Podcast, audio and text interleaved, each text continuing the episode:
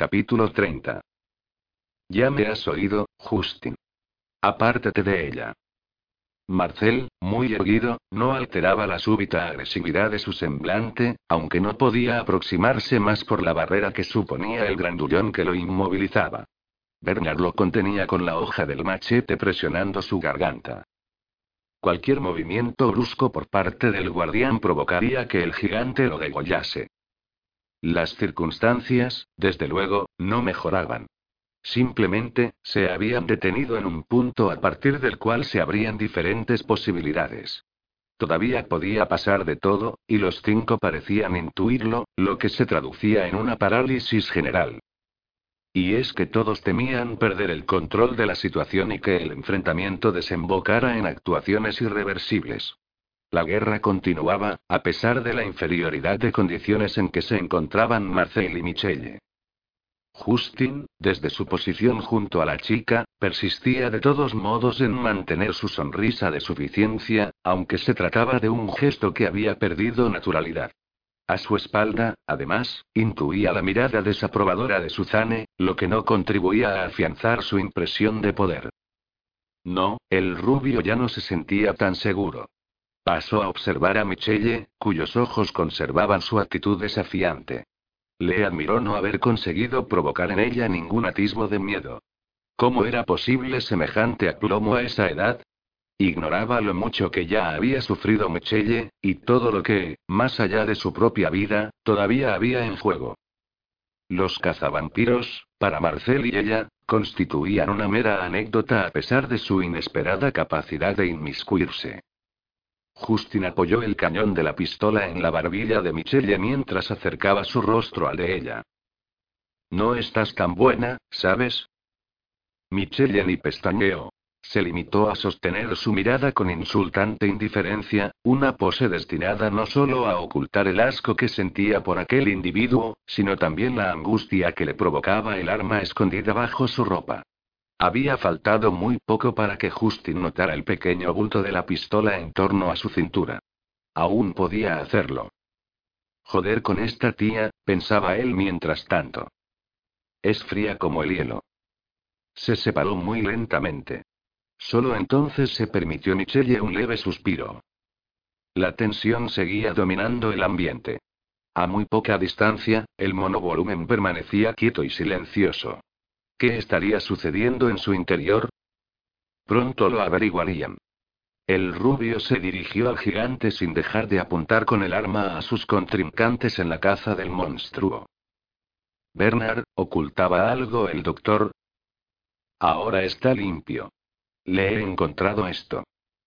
Le tendió a Justin un pequeño mando a distancia, que el otro estudió con detenimiento. Doctor Laville, empezó, ¿me va a explicar por qué nos había ocultado algo tan inofensivo? ¿Qué es? Marcel se arrepentía ahora de no haber aprovechado para pulsar el botón que levantaba la compuerta trasera del monovolumen, una maniobra que habría permitido escapar a Jules de aquellos locos pero se había resistido a hacerlo antes de agotar todas las posibilidades porque, en el fondo, la fuga del chico implicaba al mismo tiempo su sentencia, si lo perdían esa noche, ya no habría margen para encontrarlo antes de que el proceso vampírico se completase. Y Marcel no sabía cuál de las dos perspectivas era peor. Es el mando que controla el bloqueo del monovolumen, aclaró, apático. El que hemos utilizado para dejar encerrado a nuestro visitante. Habrá que tener cuidado con este aparato, entonces, contestó Justin, guardando en uno de sus bolsillos la pequeña pieza. No vayamos a dejarlo escapar, ¿verdad? Ahora que se había superado el momento crítico, Suzanne, algo más atrás, asistía a su propio conflicto interno. Se sintió fatal por no haber reaccionado cuando aún era imprevisible hasta dónde estaba dispuesto a llegar Justin en su oscuro acercamiento al adolescente. ¿Qué habría pasado si no se hubiese detenido?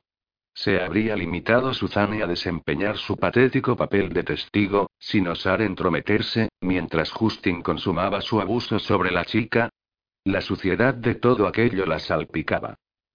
Ese lamentable nivel de sometimiento se había dejado conducir durante años. Se hallaba inmersa en la peor noche de su vida. Y solo ahora descubría que Justin era capaz de cualquier cosa. ¿Cómo había estado tan ciega? Enamorada de él, lo había idealizado. Aquel hombre la había arrastrado hasta allí. Y lo peor era que la pesadilla todavía no había terminado. ¿Seguro que no hay algo que te pueda ofrecer a cambio de que olvides lo que hay en el monovolumen? Volvió a intentar el forense, suavizando la voz. La vía de la negociación no se había agotado. Doctor Laville, Justin jugueteaba con su pistola, tanto interés por su parte, y tanto secreto. ¿Pero qué coño pasa aquí? Puedo intuir de dónde ha salido esa criatura, pero... ¿De qué modo está implicado usted? ¿Y qué pintan los chicos que le acompañan? Tal vez si me explicara en lo que anda metido. Justin ardía en deseos de acabar con el vampiro. Aquella conversación de madrugada en pleno cementerio empezaba a incomodarle. Sin embargo, sabía que en cuanto matasen a la criatura perdería la posibilidad de enterarse de lo que se ocultaba tras su existencia. Y eso también le interesaba. Tenía que conseguir aquellos datos en ese lapso de tiempo, en ese pulso que ahora mantenían y que hacía concebir al médico unas esperanzas que Justin se encargaría de destruir. Marcel y Michelle, mientras tanto, intercambiaban miradas indecisas. Nada podía garantizar que Justin cediera, pero quizás si contemplaba la alternativa de que la criatura que habían apresado esa noche no era completamente inhumana, resultase factible negociar con él. A fin de cuentas, lo que buscaba aquel grupo de fanáticos eran vampiros puros. Y Jules no era sino una víctima más del verdadero monstruo, un ser perverso ejecutado ya conforme a rituales ancestrales. Bernard aprovechó esos instantes de titubeo para alejar el machete del cuello de Marcel. El guardián lo agradeció para sus adentros, pues ganaba capacidad de maniobra. ¿Nos lo va a contar o no? Justin se impacientaba. Hablar no va a empeorar las cosas, intervino entonces Suzanne, adelantándose. Hágalo. Justin pareció contento de la intervención de ella. Aguardó a ver si alguno de los dos prisioneros se decidía, por fin, a compartir el secreto. Suzanne, las manos ocupadas con los objetos de los que se habían desprendido los prisioneros, se esforzaba por disimular su curiosidad, auténtico detonante de las palabras que acababa de pronunciar. Y es que, antes de continuar, necesitaba conocer la naturaleza del ser capturado. Aspiraba a que aquella información le permitiese entender los episodios anteriores que no cuadraban en torno al comportamiento del monstruo. Antes de proceder a eliminar al vampiro, tenía que superar su incertidumbre. No participaría en su sacrificio si no estaba convencida, por muy agresivo que se pusiera Justin. De acuerdo, aceptó Michelle, poco después, tras orientar sus pupilas hacia Marcel una última vez. Hablaremos. Lo que había convencido a la chica eran los ojos ávidos de Justin, que no hacían más que dirigirse hacia el Chrysler. Disponían de poco tiempo antes de que esos fanáticos se lanzaran contra Jules. Michelle se dio cuenta. Y había que evitarlo a toda costa. Al final, la propia estrategia del forense había dejado indefenso al chico frente a sus potenciales asesinos. Pascal y Dominique empujaron la puerta forzada y surgieron de un salto en medio del callejón. La persona que se aproximaba, un anciano canoso de extrema delgadez y rostro enjuto, apenas tuvo tiempo de dar un respingo antes de encontrarse cara a cara con aquellos extranjeros que se abalanzaban sobre él. Ni una palabra, le susurró Pascal al viejo, que había encogido su cuerpecillo huesudo, mientras Dominique se colocaba junto a la víctima y apoyaba el filo de la espada romana en su pecho. El anciano, aterrorizado, no hacía más que asentir repitiendo hasta la saciedad el ruego de que lo dejaran marchar. Cállese. Insistió el viajero, pendiente de los alrededores. Rápido, Pascal, Dominique no dejaba de mirar hacia el cielo, como si ya pudiese distinguir la amenazadora silueta del Enola Gay. ¿Hacia dónde tenemos que ir? Pascal consultó la piedra transparente y alzó la vista para comprobar el rumbo. No hay duda, comunicó. Tenemos que dirigirnos hacia el puente sobre el río. El viajero rezó porque la salida de esa época se encontrase cerca de allí. Y es que la piedra marcaba la dirección a seguir, pero no una distancia concreta. Él. El puente hoy, susurró el viejo, señalándolo. Allí. Déjenme ir. Ignoraron sus palabras y, sujetándole con fuerza, le hicieron comprender que a partir de ese momento debía limitarse a caminar a buen ritmo. Dominique, presa de la excitación, casi lo llevaba en volandas. ¿Cuánto tiempo tenemos? Quiso saber, embalado hacia la avenida que conducía al objetivo. Calculo que alrededor de unos 25 minutos antes de que todo esto se convierta en un infierno, Pascal se dio cuenta de lo rigurosa que había sido su comparación, y sintió un escalofrío. Salieron del callejón y su avance fue pronto detectado por la gente que se movía en las inmediaciones. Sus ropas y sus facciones resultaban demasiado llamativas. Se escucharon los primeros gritos, un lloriqueo infantil. Algunos vehículos se detuvieron. La súbita aparición de aquellos dos jóvenes occidentales que arrastraban a un rehén corrió como la pólvora, quebrando la rutina de esa zona de la ciudad que despertaba. Los civiles se apartaban sin dejar de mirarlos, asustados, mientras que un grupo de soldados, percatándose de lo que ocurría, comenzó a correr hacia ellos gritando órdenes. Ellos fingieron no escuchar nada, no entender. Uno de aquellos militares que se aproximaban disparó al aire y varios adultos, al paso de los dos chicos, obligaron a un montón de niños a refugiarse dentro de una casa. Todo el mundo se apartaba de su camino, atemorizado. Pascal y Dominique se sintieron como apestados. Aquí somos los malos, observó Dominique, con la respiración entrecortada. Me siento fatal haciendo esto. No estoy acostumbrado a dar miedo. Se veía tan inocente a aquella gente. El viajero compartía esa percepción, pero las circunstancias solo habían dejado margen para ese último recurso. Se trataba de sobrevivir. Pronto nos habremos ido y todo esto será un simple recuerdo, animó a su amigo. Por lo que más quieras, no te pares. Sobrevivir. Lo que no haría ninguno de cuantos se hallaban cerca de ellos. Pascal contempló a varios niños, a otros chicos de su edad que avanzaban en bici algo más lejos, tal vez en dirección a la escuela. Incluso a una embarazada. Resultaba angustioso asumir que debían dejar que todas aquellas personas muriesen minutos después, y de una forma tan espantosa. Por no hablar de las decenas de miles de heridos abrasados que quedarían mutilados de por vida, y de los que morirían en los meses próximos por los devastadores efectos de la radiación. Estamos en pleno epicentro de la explosión, pensó Pascal en voz alta. Aquí no quedará nada en pie, todo será arrasado por la onda expansiva salvo la estructura del edificio de la cúpula. ¡Qué masacre! Faltaba muy poco para que aquel aire que respiraban estallase en llamas, generando tal calor que todo metal se derretiría. Los seres humanos atrapados en la zona cero se disolverían. Pero, a pesar de la certidumbre a ese desastre, Pascal y Dominique no se detenían. Condenándose ellos, no salvarían a nadie, y lo sabían. Los dos lanzaban miradas ansiosas al puente hacia el que continuaba dirigiéndolos la piedra transparente, como si de ese modo pudieran reducir la distancia que los separaba de él. Nunca un tramo tan corto se hizo tan largo. Dieciocho minutos.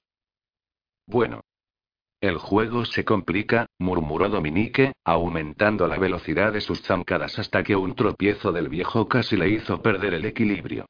Los soldados nos van a alcanzar. Sin embargo, el mayor obstáculo tomó forma ante ellos, una barrera de unos 20 militares bloqueaba su recorrido. Ahora estaban rodeados. 15 minutos. Michelle acababa de terminar su explicación, matizada de vez en cuando por indicaciones del propio forense. En un tono que dejaba claro el desprecio que experimentaba hacia sus oyentes, la chica había insistido sobre todo en los indicios que hacían suponer que la identidad de Jules Marceaux aún no había sido anulada en su totalidad por la infección vampírica, como el hecho de que, a pesar de las agresiones llevadas a cabo, el joven gótico todavía no había mordido a nadie. Así contribuyó, sin saberlo, a alimentar los titubeos de una silenciosa Suzanne. Porque la hippie continuaba albergando dudas en ese sentido, no lograba encontrar dentro de ella la resolución necesaria como para seguir a Justin hasta el final de aquella historia que, cada vez más, le parecía una simple locura. Una locura en la que llevaba inmersa años. Años de incomprensible estupidez contra los que, llevada de su enfado, intentaba rebelarse sin encontrar la valentía necesaria. Suzanne procuraba evitar ahora que sus ojos trasluciesen aquella vacilación de última hora. Justin estaba tan crecido que sintió miedo al imaginar su reacción si alcanzaba a enterarse de lo que estaba pensando ella. Interesante, comentó el rubio por fin. Pero inútil. Dejar en vuestras manos a un ser que dentro de muy poco será un vampiro pleno. Me temo que no va a ser posible. Lo siento. Nosotros sí podemos detener su proceso. Saltó Michelle, harta de aquella prepotencia, vosotros solo sois unos carniceros.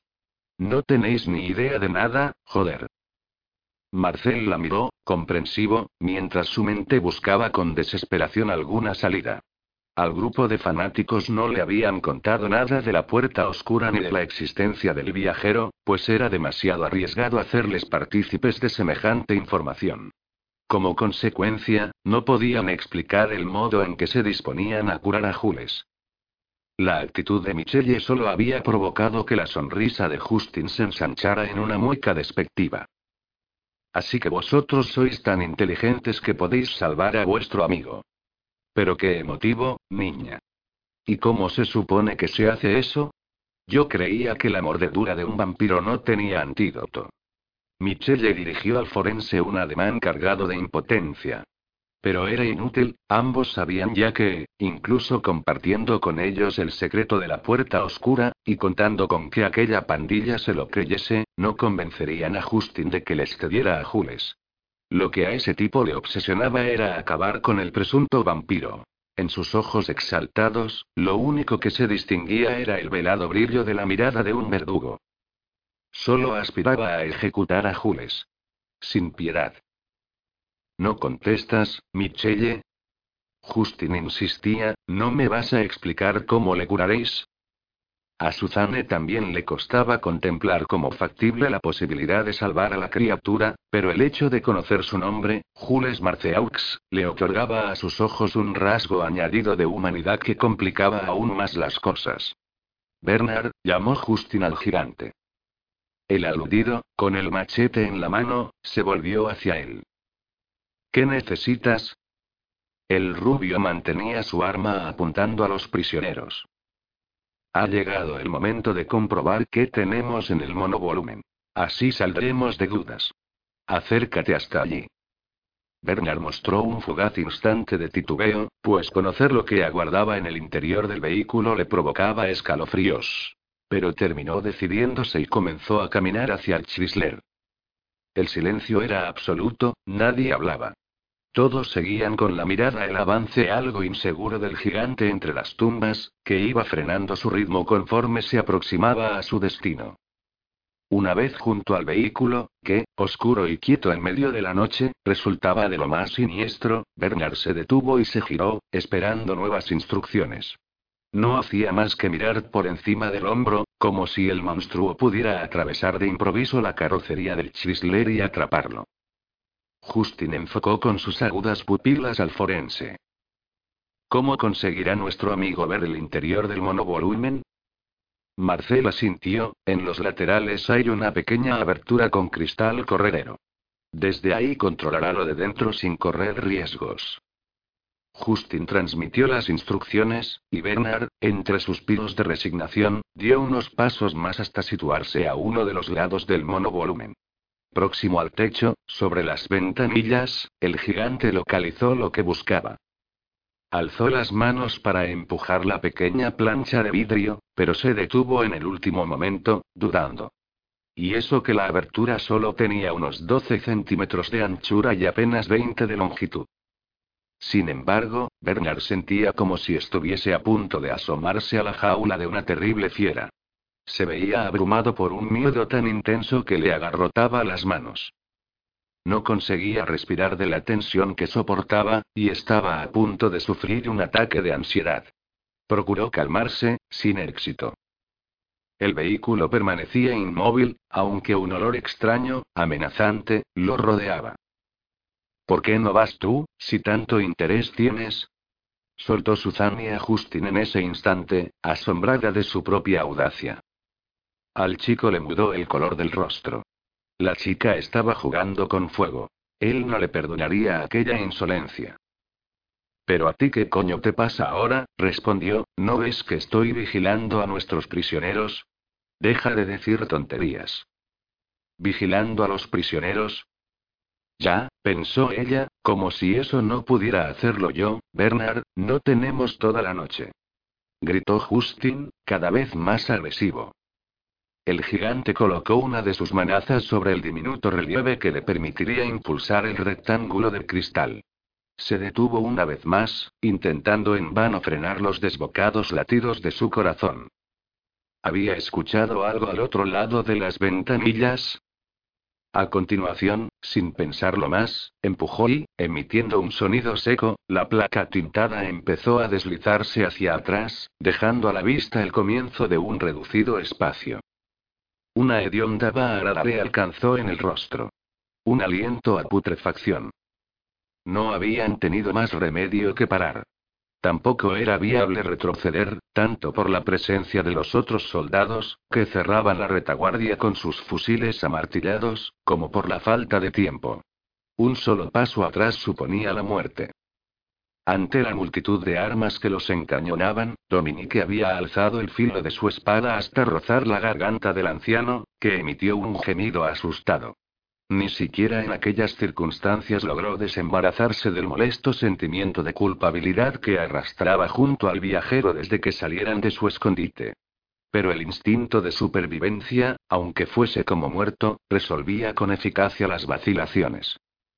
Dominique se jugaba su futuro. Solo pretendemos llegar hasta el puente, explicó Pascal en voz muy alta, cobijado también tras el anciano. Después, soltaremos a nuestro rehén. Nadie decía nada ni se movía. A lo sumo, algún gesto de sorpresa ante lo bien que parecían dominar el idioma japonés aquellos occidentales. Doce minutos. No le haremos ningún daño, recalcó Pascal, devorado por una impaciencia que podía terminar en una letal lluvia de balas. Lo único que queremos es llegar hasta el puente. Nada más.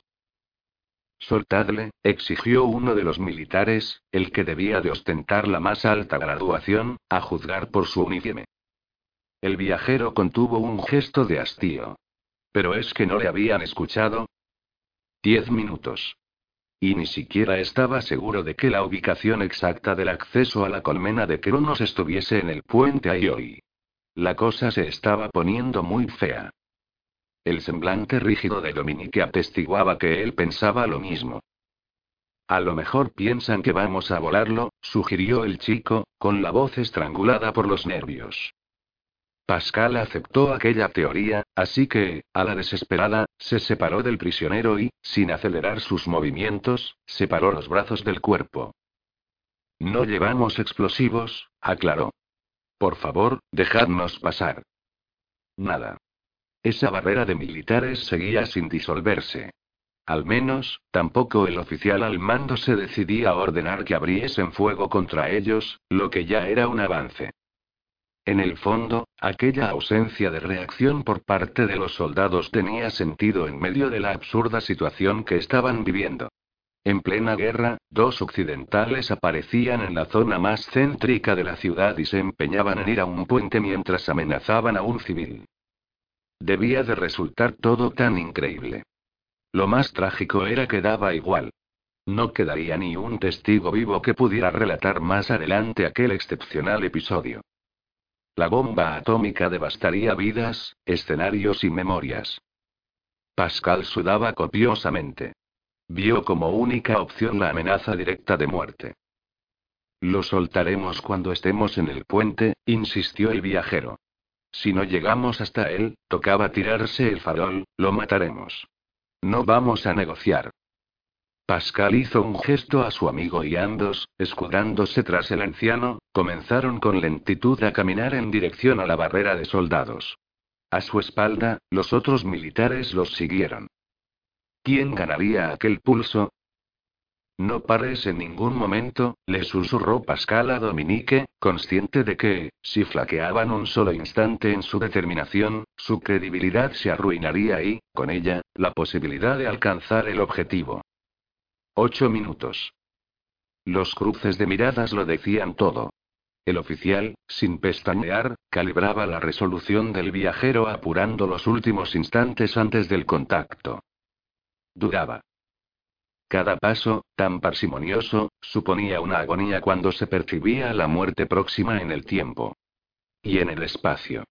Dominique experimentaba unas ganas inmensas de quitarse de encima al viejo y salir en estampida hacia el puente, pero sabía que no podía hacerlo. Había que aguantar, soportar aquella pausada marcha mientras uno creía escuchar el avance inexorable de las agujas del reloj. Y el creciente ronroneo de los motores de un avión. Seis minutos. El comienzo del puente quedaba a unos 70 metros. Por fin, el oficial claudicó. Hizo un gesto y sus hombres comenzaron a apartarse, formando un pasillo por el que los occidentales y el rehén se adentraron. ¿Aceleramos? Dominique no podía más. Poco a poco, indicó Pascal, mientras se secaba el sudor de la frente. Recuerda que nos están apuntando por detrás. Un malentendido y la hemos jodido. A través de ese gradual aumento de ritmo, pronto recuperaron una velocidad razonable, el viajero ayudaba a Dominique para arrastrar al exhausto anciano, seguidos muy de cerca por el grupo de militares. Quedaban ya menos de cinco minutos, y la piedra transparente iba intensificando su brillo. Pascal casi no respiraba. Si la puerta de la colmena no se encontraba en el mismo puente, estaban perdidos. Capítulo 31. Es extraño pensar que ahora mismo, en la realidad donde se encuentra Pascal, un avión se dirige hacia allí cargado con una bomba nuclear, comentó Mathieu, rompiendo el silencio. Que todavía no ha muerto toda esa gente, que la Segunda Guerra Mundial continúa. Edward sonrió levemente. Se notaba que el medium hacía un esfuerzo por sobreponerse a su desánimo interno. Te supera tu vocación de historiador. Sí. No puedo evitar recrear en mi cabeza esas imágenes, como me ha pasado al enterarme de su primer viaje a Roma o su llegada al Nueva York de la Gran Depresión. Y este otro trayecto temporal. Aunque sea una terrible tragedia, no deja de ser alucinante que ellos la estén viviendo, estén siendo testigos de uno de los episodios más cruciales del siglo XX. Ojalá el papel que tus amigos desempeñan allí se limite al de testigos, y no terminen engrosando la lista de víctimas. Sí, eso es lo más importante. Pascal tiene que volver. En otras circunstancias menos acuciantes, Mathieu habría sido capaz de pedir al viajero que le trajera algún objeto de cada época, como si se tratara de souvenirs. Incluso le hubiera pasado una cámara digital para que hiciera fotos, aunque imaginó que eso no se lo permitirían por las consecuencias que podían derivarse si caían en manos ajenas. Edward consultó su reloj. Seguimos sin noticias de nuestro propio mundo, dijo, refiriéndose al guardián y a Michelle. Espero que al menos a ellos les esté yendo todo bien. ¿Y eso qué implica exactamente? A Mathieu no le había quedado claro el objetivo de aquella incursión nocturna al cementerio de Perlachaise. Se trataba de una maniobra defensiva destinada a proteger a Jules de la hipotética aparición de los cazavampiros, o se pretendía llegar más lejos. El tiempo apremia, contestó el medium. Sería absurdo desperdiciar un encuentro con Jules. O sea, que no solo se van a dedicar a vigilar el recinto del cementerio por si aparecen esos fanáticos. Supongo que lo estarán haciendo. Pero si han acertado con las previsiones y Jules aparece por ese lugar, está claro que tienen que intentar traerlo hasta aquí, ¿y cómo lo harán? En plena noche no será fácil de manejar. Edward se encogió de hombros. El guardián es un hombre de recursos, y Michelle, una compañera competente. Algo habrán pensado. Espero. Mathieu abrió su ordenador portátil. Tenemos que ser optimistas, adelantó.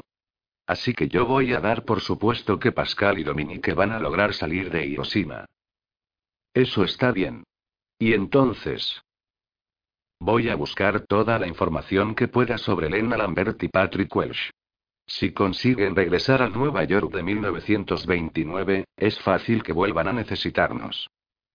Buena idea. Ed. ¿Qué pasa? Antes de reanudar sus pesquisas cibernéticas, Mathieu quería averiguar lo que estaba sucediendo en el mundo de los vivos. Para ello había resuelto probar con un recurso distinto. ¿Tú detectas alguna presencia extraña cerca del palacio? Edward negó con un gesto de cabeza. Cada cierto tiempo lo compruebo, pero sin resultados. Jules no se está moviendo por las proximidades. Quizás sea indicio de que sí ha acudido al cementerio de Père Lachaise, ¿no? El otro suspiró, París es tan grande.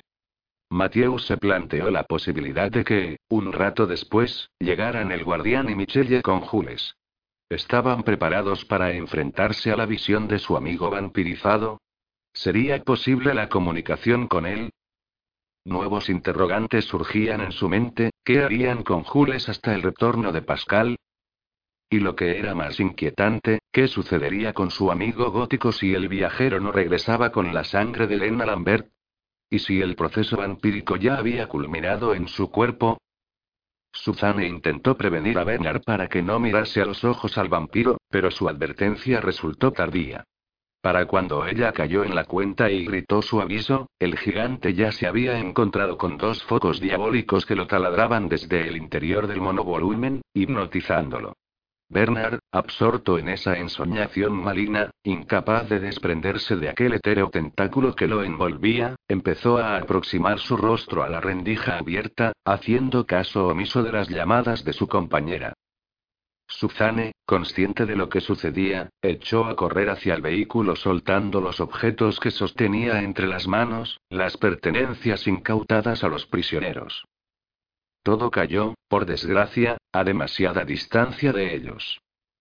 Frente a los expresivos semblantes de Michelle y Marcel, que asistían a la escena paralizados, Justin mostraba un gesto imperturbable.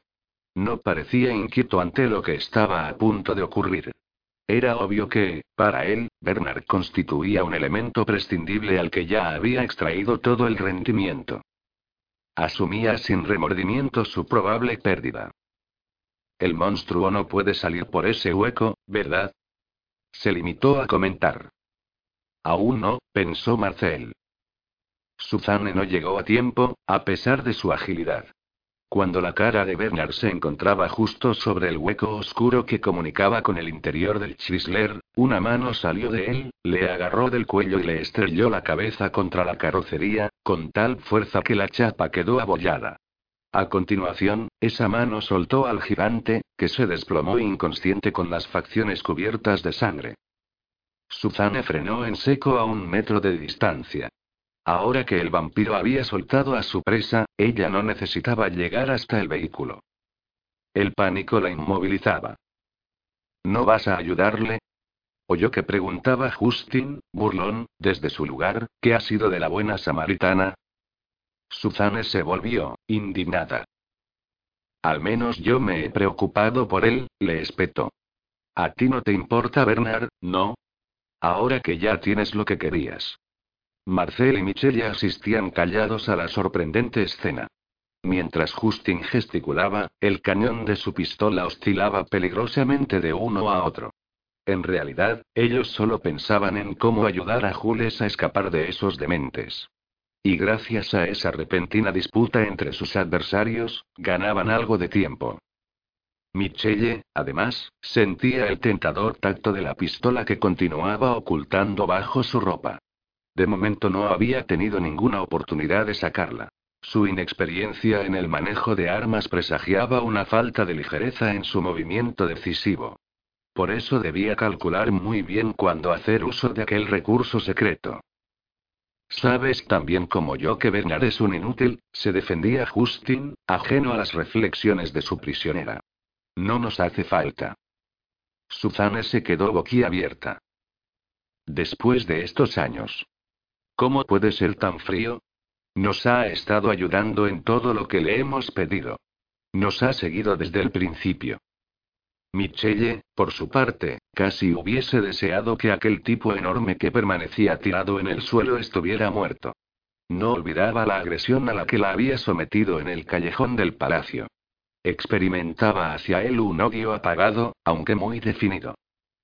Si yo te parezco frío, continuaba Justin, mucho más te lo parecerá eso que está encerrado en el monovolumen. ¿Con que no era un vampiro, eh? Se giró hacia Michelle. Pues muy amistoso no da la impresión de ser. No seas ingenuo, Marcel, harto, decidió participar. Si Jules fuera ya un vampiro puro, tu compañero estaría muerto. Y tal vez nosotros también, añadió para sus adentros. Tú cállate, le atacó Justin. Ahora no controlas la situación, por si no te habías dado cuenta. Pero tiene razón. Suzanne se atrevió de nuevo a enfrentarse al carácter tiránico de su compañero de caza. Esa forma de herir no es propia de un vampiro. Algo no cuadra, Justin. Quizá deberíamos valorar lo que nos han contado. ¿Pero a ti qué te pasa esta noche? ¿Con quién se supone que estás? Su penetrante mirada la atravesó. Ya no lo sé, pensó. Pero lo que respondió, bajando la cabeza, fue, con. Contigo, Justin. Se sentía sola frente a él, desnuda, vulnerable. Demasiados años de dependencia hacia el chico habían anulado en parte su capacidad de rebeldía, que había superado con creces durante las últimas horas. Una actitud cobarde se imponía ahora, la de siempre, que la humilló hasta lo más profundo. ¿Cómo dejas que te trate así? dijo Mechelle, hurgando en la herida con palabras que soltaba como escupiendo. No es tu amo. No lo vio venir, pero sintió en la cara el ardor de un golpe que le hizo perder el equilibrio. Justin acababa de lanzarla contra el suelo de una contundente bofetada. La pistola con que los encañonaba volvió a detener la reacción de Marcel, que, muy a su pesar, se vio obligado a quedarse al margen. Ahora vamos a acercarnos al monovolumen, ordenó. Todos. Ha llegado el momento de la verdad. Bernard seguía inconsciente junto al vehículo, que ahora volvía a balancearse al ritmo de golpes internos, pero al menos la hemorragia de la herida que tenía en la cabeza se había detenido. Los cuatro caminaban hacia allí, Michelle y el forense en primer lugar, una tétrica comitiva que avanzaba entre las tumbas con una seriedad ajena al paisaje fúnebre. Y es que el escenario perdía protagonismo frente a las circunstancias que los envolvían. Suzanne, mientras tanto, buscaba desesperadamente fuerzas que le permitieran interponerse. Porque el gesto oído de Justin no auguraba nada bueno. Cuando Pascal y Dominique, flanqueando al anciano, pisaron el primer tramo del puente, el resplandor que emanaba del mineral transparente que los guiaba se intensificó abarcando buena parte de la piedra. Estamos casi encima. Gritó Pascal, rápido. Al viejo se le veía dolorido. Lo habían trasladado casi en volandas, obligándole a pasar sus esqueléticos brazos por los hombros de los chicos para mantenerlo en pie, y el hombre ya no podía más. Al menos, el agotamiento que sufría había servido para que dejara de murmurar las monocordes plegarias a las que se había dedicado durante todo el camino. Quedaba un minuto y medio antes de que Little Boy estallase. Minuto y medio para que todo lo que los rodeaba desapareciese de la faz de la tierra barrido por una bola de fuego. Ellos seguían corriendo, sin despegar los ojos de su peculiar brújula. Tras los chicos, el grupo de soldados capitaneados por el oficial, a los que se habían ido añadiendo otros conforme todo ese sector de la ciudad se daba cuenta de la situación, se mantenía a la misma distancia, muy pendiente de sus movimientos. Fue entonces cuando distinguieron en el cielo la temida imagen, tres siluetas de aeronaves surcando el horizonte a gran altitud. El bombardero y sus escoltas avanzaban lentos, solemnes, como si aquellas máquinas albergaran algún tipo de conciencia acerca de lo que llevaban en sus panzas de metal. El Enola Gay acudía puntual a su cita, dispuesto a hacer historia. Pascal y Dominique estaban llegando hasta la zona central del puente Ayoi. Y desde allí, sobre el suelo, descubrieron poco más adelante el ansiado trazado hexagonal que solo ellos podían interpretar, una figura geométrica cuyo poder se activaría con la presencia del viajero. La puerta que conducía a la salvación. Un minuto. Los aviones, que no habían reducido altura, estaban ya encima de ellos. ¿Cuánto tardaría la bomba en recorrer los 8 o 9 mil metros que debían de separarla del punto de explosión? Tal vez 50 segundos, no mucho más. Pascal y Dominique cruzaron sus miradas con la misma incógnita pintada en los rostros. La habrían soltado, y se precipitaba ya sobre sus cabezas sin que lo supieran, con todo el peso de su mortífera carga. A su alrededor, lo único que veían eran rostros sentenciados. Los dos muchachos, con el viejo sujeto en medio, se habían detenido para volverse hacia los militares antes de situarse sobre el hexágono. Ahora que por fin habían localizado la salida de aquella época, tocaba también enfrentarse al momento más delicado, entregar al rehén. Se trataba, sin duda, de una maniobra de alto riesgo, pues en cuanto el anciano se hallase fuera de su alcance, los soldados japoneses podían abrir fuego contra ellos en segundos, incluso antes de que Pascal y Dominique fueran absorbidos por la potencia succionadora del acceso a la colmena de Cronos. Y entonces, de nada habría servido tanto esfuerzo para localizar aquella posición que ahora ocupaban. De nada habría servido, en realidad, todo ese viaje que Pascal había vuelto a emprender por el más allá para salvar a Jules de su maldición. Si acaso, para perder nuevas almas.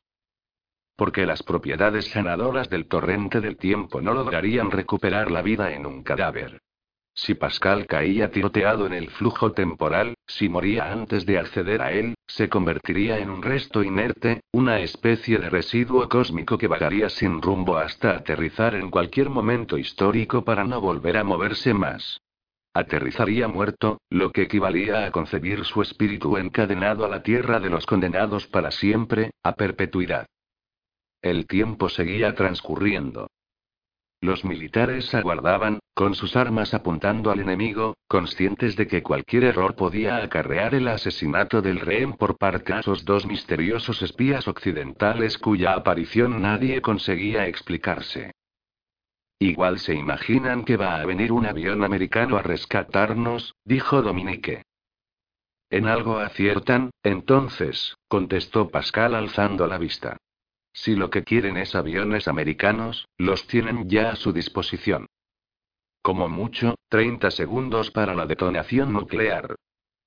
No sueltes todavía a este hombre, indicó el viajero sin dejar de vigilar la actitud del oficial japonés, cada vez más nervioso, y ve retrocediendo hasta que nos coloquemos sobre el punto central del hexágono. Aguanta, se dirigió de forma imaginaria al militar. Solo te pido un poco más de paciencia, vamos a liberarle. Anunció, en voz muy alta, para intentar atenuar la crispación que detectaba frente a él. Veinte segundos.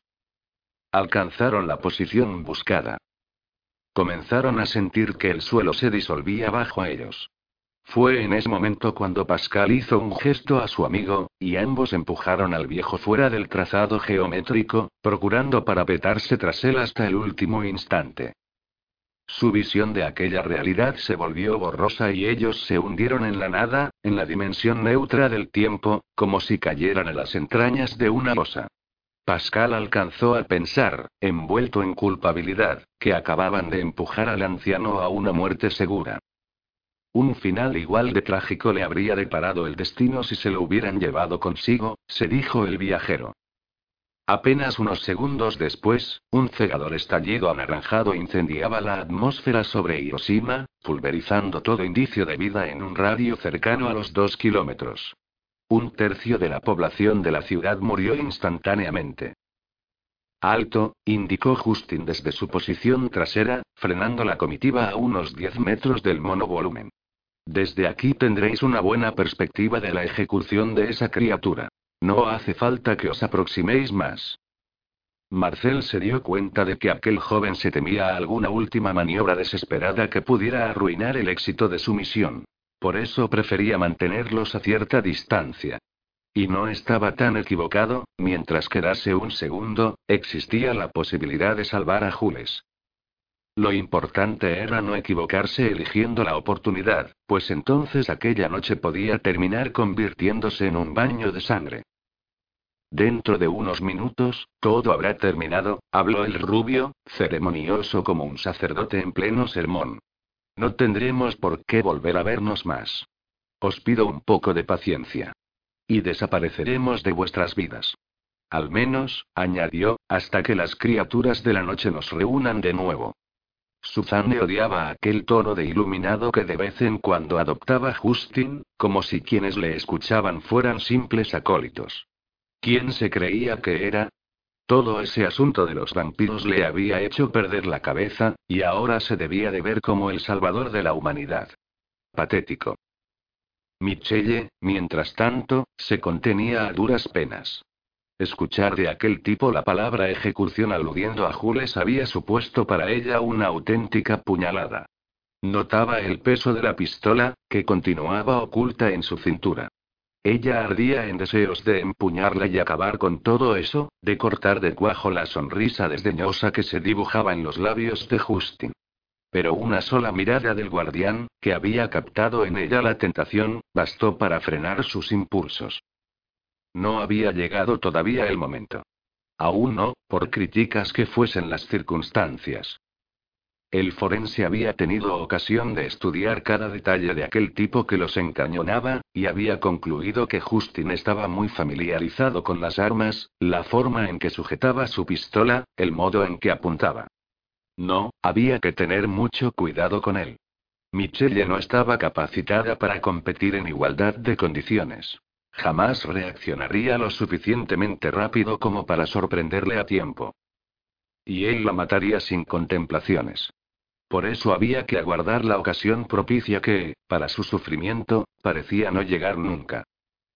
Precipitarse es la peor de las opciones, Michelle, le susurró Marcel en un momento dado. Cometerá un error, seguro. Calma.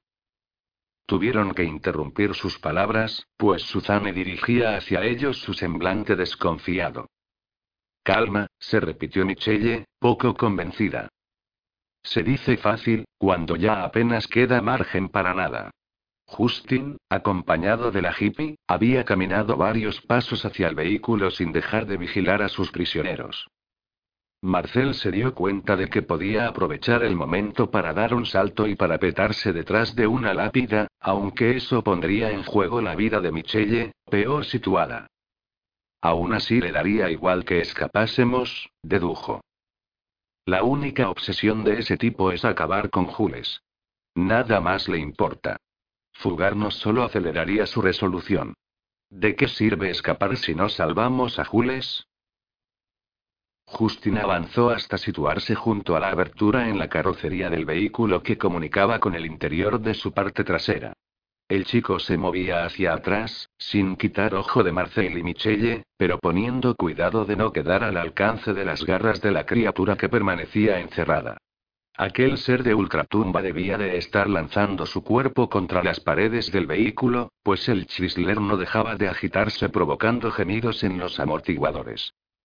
Suzanne, junto a él, era la viva imagen del desasosiego. Estaba sometida a una turbulenta indecisión que la iba precipitando a un desenlace en el que, ahora sí lo veía con claridad, no quería participar. Maldijo el error de haber soltado las pertenencias de sus adversarios, pues la pistola del policía habría supuesto para ella un buen recurso a la hora de enfrentarse a Justin. Pero ya era tarde para arrepentirse. El tiempo parecía haberse detenido. La gravedad de lo que estaba a punto de producirse se contagiaba de algún modo al ambiente sombrío del cementerio. El cuerpo de Bernard continuaba tendido sobre la tierra, y una mancha pegajosa que se iba oscureciendo le cubría parte de la inflamada cara. Su inconsciencia encajaba bien con la sensación de parálisis que se respiraba. Suerte que Jules ha podido alimentarse con la sangre del señuelo, pensó Marcela al observar la figura del gigante. Si no, la proximidad de esa sangre fresca estaría siendo para él una auténtica tortura. Justin alzó el brazo armado hacia el hueco abierto del monovolumen. De forma muy sutil, Michelle aprovechó para empezar a deslizar una de sus manos hacia la cintura, donde permanecía su pistola. Ya no miraba al forense, no esperaba su autorización. El tiempo para la esperanza terminaba. Ahora o nunca. En ese instante, Suzanne se lanzó contra Justin. Capítulo 32. Pascal nunca se acostumbraría a esa necesidad de no interferir en las épocas que visitaban. Mientras flotaban en el torrente del tiempo, alejándose de la Hiroshima de 1945, no lograba quitarse de la cabeza la imagen del anciano al que habían abandonado en un lugar a punto de estallar en llamas. Se reprochaba, una vez más, la frialdad con la que era capaz de continuar su camino, como si la muerte a su alrededor fuese un simple elemento del paisaje. Es que lo es, apoyó Dominique, desplazándose junto a él con los movimientos pausados de un astronauta en un entorno sin gravedad. Recuerda que todo lo que vemos ha sucedido ya. Pero lo que hacemos sí provoca cambios, tiene su reflejo en la historia. El viajero pensaba en Lena Lambert, en su glamourosa imagen junto al millonario Patrick Welsh que había quedado grabada para siempre en las crónicas sobre el crack del 29. La misteriosa mujer, de quien nada se sabía, ellos conocían bien la razón de su ausencia de pasado, con la que se relacionó al malogrado broker. Por eso mismo hemos de mantenernos al margen, insistía Dominique, ¿quién puede calcular las consecuencias de modificar el curso de los acontecimientos? Es demasiado riesgo. Quizá compense. Dominique negó con la cabeza, dispuesto a argumentar. Se supone que Lena se habrá enamorado de ese inversor de Wall Street, ¿no? Pascal asintió, al tiempo que llevaba a cabo diferentes posturas para ir dirigiendo sus cuerpos en la trayectoria que su intuición le indicaba. Había que conseguir reencontrarse con la bisabuela de Jules. Entonces, continuó el otro, si tan pillada está por Welsh, ¿por qué no ha hecho algo para evitar su suicidio? Si ni siquiera por amor ha sido capaz de interferir, por algo será.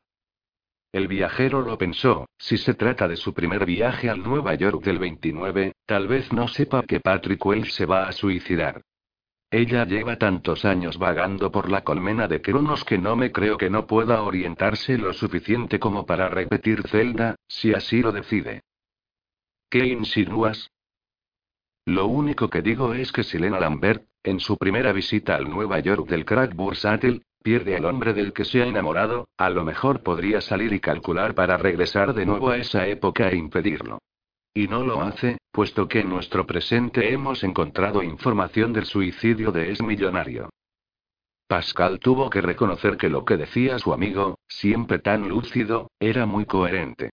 Si la mayor experta en la colmena de Cronos no salvaba la vida de su amor pudiendo hacerlo, aunque todo eran conjeturas, quizá era imposible orientarse dentro de la colmena salvo por la atracción de otro viajero, estaba claro que debía de haber una razón de peso. Modificar el episodio más insignificante de la historia puede incluso afectar a nuestros nacimientos, concluyó Dominique, podríamos desaparecer, no haber existido. Tú mismo me explicaste en nuestro primer viaje temporal la importancia de no interferir. Resultaba irónico que ahora fuese precisamente él quien estuviera convenciendo a Pascal de que su no intervención en las tragedias a las que asistían respondía a un comportamiento ético. Pero, al fin y al cabo, se trataba de una actitud tan oportunista. No te castigues, Pascal. La única posibilidad que tenemos es atravesar la colmena sin dejar huella. No le des más vueltas. El viajero sabía bien que su amigo estaba en lo cierto. Pero aquella convicción apenas redujo la culpabilidad que todavía sentía. Los espíritus condenados se mezclaban en la colmena de Cronos con muchas presencias que solo suponían un espejismo, mero atrezo sin alma para una recreación vinculada a la realidad. Pascal apenas era capaz de distinguir a unos de otros, y la posibilidad de que el anciano perteneciese a la categoría de sentenciado, por tanto, alguien real por quien sí se podría haber hecho algo, le carcomía. Y es que el viajero seguía sin asumir las proporciones de un castigo eterno. Tú tampoco te has quedado bien, ¿verdad? Preguntó a Dominique, perspicaz. Se conocían demasiado y, a pesar de que el otro procuraba animarle, la verdad es que tampoco se mostraba precisamente eufórico por haberse salvado de la catástrofe de Hiroshima. No, reconoció. Pero soy mucho más práctico que tú, así que no voy a desperdiciar ni un segundo en algo que es inevitable. Jules necesita toda nuestra concentración, Pascal. Tenemos que estar al 100%. Por él. El viajero se disponía a contestar cuando percibió en su interior un impulso muy fuerte que le arrastraba hacia una especie de espiral que los apartaría del flujo por el que se desplazaban. Interpretó aquella sensación como la señal que le advertía de que la desembocadura hacia la época que les interesaba, si su sensibilidad hacia la otra viajera no había fallado, se aproximaba. Avisó a Dominique, y juntos tomaron esa dirección. Poco después experimentaban en sus cuerpos el ya familiar fenómeno de la succión y, por primera vez, terminaban aterrizando en un escenario que ya conocían, la calle estrecha, el firme asfaltado, las aceras, los edificios de cierta altura a su alrededor. Acababan de caer en el mismo punto de la ocasión anterior. Reconocieron Nueva York y, en los vehículos que circulaban por sus calzadas, el momento histórico que les interesaba, final de los años 20. Pascal había logrado, de nuevo, conducirlos hasta el espacio y el tiempo en el que se encontraba Lena Lambert. Un gesto de alivio se dibujó en los rostros de los dos muchachos, demasiado conscientes de la importancia de recuperar el tiempo perdido por culpa de la travesura de aquellos fantasmillas, que a punto había estado de costarles muy cara. La vida de Jules continuaba suspendida al borde de un precipicio en cuyo fondo chapoteaba la oscuridad. Minutos más tarde, saliendo a la avenida, Pascal y Dominique volverían a encontrarse con el chaval pecoso que vendía periódicos, y repetirían con él la consulta sobre la fecha de aquel presente que los había acogido, confirmando que había amanecido allí el lunes 28 de octubre de 1929. ¿Tú crees que nos volveremos a encontrar con los navajeros? planteó Dominique, preocupado al revivir todo aquello. Pascal lo descartó, no. Ellos tampoco pertenecen a esta época, son criaturas malignas que van moviéndose por la colmena a la caza de víctimas entre los condenados. Se habrán hartado de buscarnos. Lo más seguro es que ya hayan cambiado de momento temporal. Aunque no podía garantizarlo, claro. Todo era posible. La ausencia de noticias en torno al viajero les impedía saber si Pascal y Dominique habían superado la amenaza de Hiroshima. Mathieu, nervioso, se entretenía indagando por la red en busca de más información sobre la bisabuela de Jules. Anda, mira esto, dijo a su compañero de vigilancia, girando el ordenador. Edward se acercó hasta él y se inclinó para ver en la pantalla del portátil una foto en blanco y negro ampliada. ¿Es ella, no? preguntó el joven medium. Lena Lambert. Bueno, en esa época, Eleanor Ramsfield. La imagen era de escasa calidad, y en ella se veía a una pareja bastante atractiva sonriendo ante una pequeña mesa de un restaurante de aspecto selecto. Tras ellos, dos camareros aguardaban erguidos, con bandejas en las manos, a que el anónimo fotógrafo terminara su labor. De fondo, otras mesas ocupadas por comensales igual de distinguidos, inmersos en sus propias conversaciones. Sí, confirmó Mathieu, es ella. Y no solo por sus facciones y el pelo. Fíjate en los pendientes en forma de gota y en el collar de plata. Es su firma. Joder, al joven medium le había impactado la elegancia de su pose y su vestuario. ¿Cuánto ha mejorado esta señora? ¿No se supone que era una persona sencilla y sin estudios? Años viajando por el tiempo hacen mucho, dedujo Mathieu. Madame Lambert ha recibido la mejor educación concebible. Y es muy lista. Podría llevar las joyas que quisiera, pero solo se adorna con plata. Mathieu cayó en la cuenta de lo que insinuaba el medium. Claro, es el único metal que ahuyenta al mal. Eso es. Ella sabe que a lo largo de sus viajes se encontrará con seres malignos. Y va preparada. Al menos, dentro de sus posibilidades. Si ha sobrevivido 100 años de nuestro tiempo allí, está claro que sabe defenderse. O esconderse. Daphne siempre decía que la estrategia más inteligente no es la que te permite vencer los obstáculos, sino evitarlos. Mathieu procuró asimilar aquellas sabias palabras. Creo que Lena Lambert le hubiera caído bien a tu maestra. Yo también lo creo, Edward se fijó en la foto. Y el caballero que la acompaña es Patrick Welsh, supongo. Eso es. ¿Te has fijado en el pie de foto? Edward lo hizo en ese instante. El lujo declinante, leyó en voz alta. El día 8 de octubre, Mr. Welsh acudirá a comer a su restaurante favorito, el Lodges, todavía ajeno a la brusca caída que sus acciones iban a sufrir esa misma tarde. Todo cuadra, explicó Mathieu. Por la mañana conoce a Eleanor Ramsfield, supongo que en el Club Saint Joseph, y la invita a comer ese mismo día. Entonces podemos dar al viajero un dato mucho más concreto para que encuentre a Lena Lambert. exclamó Edward, emocionado será muy útil. Si han logrado salir de Hiroshima, Mathieu ponía cara de circunstancias. Los dos se miraron, indecisos acerca de lo que debían hacer. Pascal no ha vuelto a dar señales, Edward se mostraba vacilante. La cuestión es si tú tienes capacidad para iniciar la comunicación con él. El medium resopló, me estás diciendo que no esperemos a que él se ponga en contacto con nosotros. Mathieu asintió, lo que hemos averiguado es demasiado importante para perder tiempo. ¿Puedes hacerlo? No sé si tengo la energía suficiente, y también depende del momento y el lugar en que él se encuentre. Si han conseguido escapar de Hiroshima, el lugar ya lo sabemos, la colmena de Cronos, y él sí se ha estado comunicando con nosotros desde allí. En cuanto al momento. Eso es imposible de adivinar. El medium se pasó una mano por el cabello que le caía sobre la frente, reflexivo. Bueno, podemos intentarlo, aceptó. ¿Tenemos aquí algo que pertenezca a Pascal?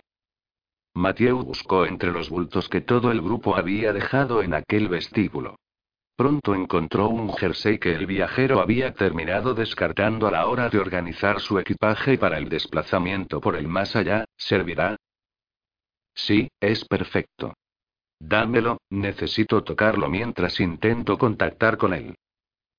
Toma, se lo tendió, ¿tienes la dirección de ese restaurante? A ver. Mathieu, volviendo a su sitio, se puso a teclear a toda velocidad. Si en efecto se trataba de un lugar famoso en los años 20, seguro que venía algún dato sobre él. Aquí lo tengo, señaló, triunfal. Debe de estar cerca del club, pues también se encuentra en la séptima avenida. En el cruce con la calle 52. Edward se acomodó en su silla, cerró los ojos y se indujo el trance mientras acariciaba la prenda de Pascal. En el peor de los casos, si el medium no lograba localizar al viajero, les aguardaba una insoportable incertidumbre, provocada por la ignorancia en torno a la razón por la que la comunicación no se había producido, podía deberse a una insuficiencia en la energía de Edward, a que Pascal se encontrase en una situación comprometida que le impidiese responder. O a que tanto él como Dominique se hubiesen visto atrapados en la masacre nuclear de Hiroshima. La última opción suponía su final definitivo. ¿Y el de Jules? Suzanne gritó que no podían continuar con aquello y se abalanzó sobre Justin. Este, sorprendido ante la maniobra de la chica, perdió el equilibrio. Los dos cayeron al suelo y empezaron a rodar entre las tumbas, alejándose del camino en el que continuaba el monovolumen, mientras proferían gritos y se lanzaban golpes. Marcel echó a correr hacia ellos tras hacer un gesto a Michelle, que aprovechó para sacar su pistola. Justo en ese momento, se oyó la detonación apagada de un arma dotada de silenciador, lo que coincidió con la súbita interrupción de la pelea. Había sido un disparo.